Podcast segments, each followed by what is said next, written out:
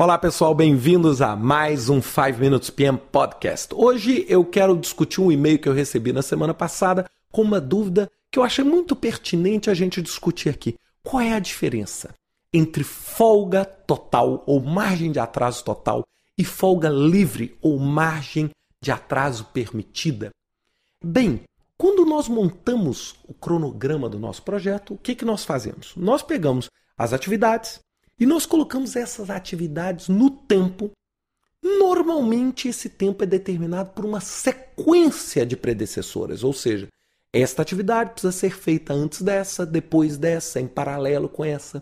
Ao fazer essa estrutura, nós estamos montando o que a gente chama de rede. A duração dessa rede é o nosso caminho crítico, né, que eu já gravei num podcast algumas semanas atrás. É o caminho crítico. E as atividades que não são críticas, elas são atividades que têm folga. Então, ou seja, a atividade crítica é aquela atividade que eu não tenho folga, ou é a atividade com a menor folga de todas aquelas opções. Mas usualmente a gente fala como atividade, o caminho crítico, o caminho pelas atividades com folga zero. E as outras atividades são atividades que têm folga. Mas o conceito de folga é relativo. Porque existe a folga livre e existe a folga total. O que, que é, por conceito, a folga livre?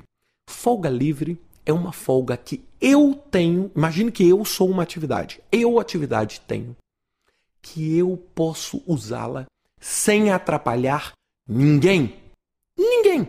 Então, por exemplo, eu tenho dois dias de folga livre, significa se eu atrasar minha atividade até dois dias, eu não atrapalho ninguém. Não é o projeto. Eu não atrapalho nem as atividades não críticas que vão vir no futuro.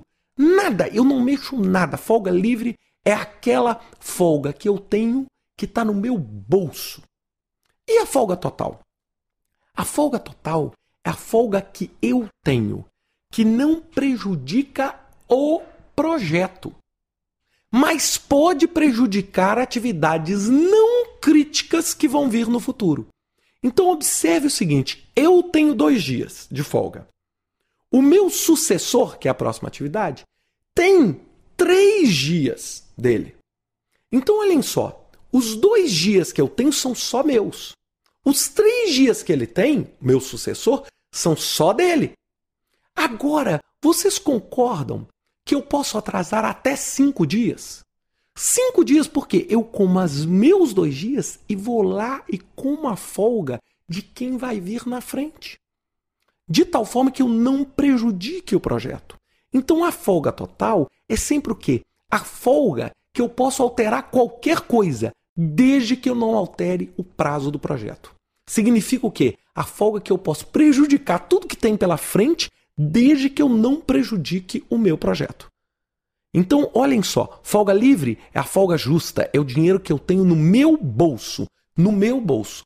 A folga total é o dinheiro que que eu vou lá e pego no bolso do meu pai, das economias da família que estavam protegendo a família, eu vou lá e uso aquela folga. A partir do momento que eu tiro o dinheiro do bolso do meu sucessor, ou tiro o prazo do bolso do meu sucessor, o que, que eu faço? Eu reduzo a folga individual dele. Então, por exemplo, se a primeira atividade ela come os cinco dias, o que, que acontece com a segunda atividade? Ela tinha uma folga de três dias, mas agora a folga dela passa a ser de quanto?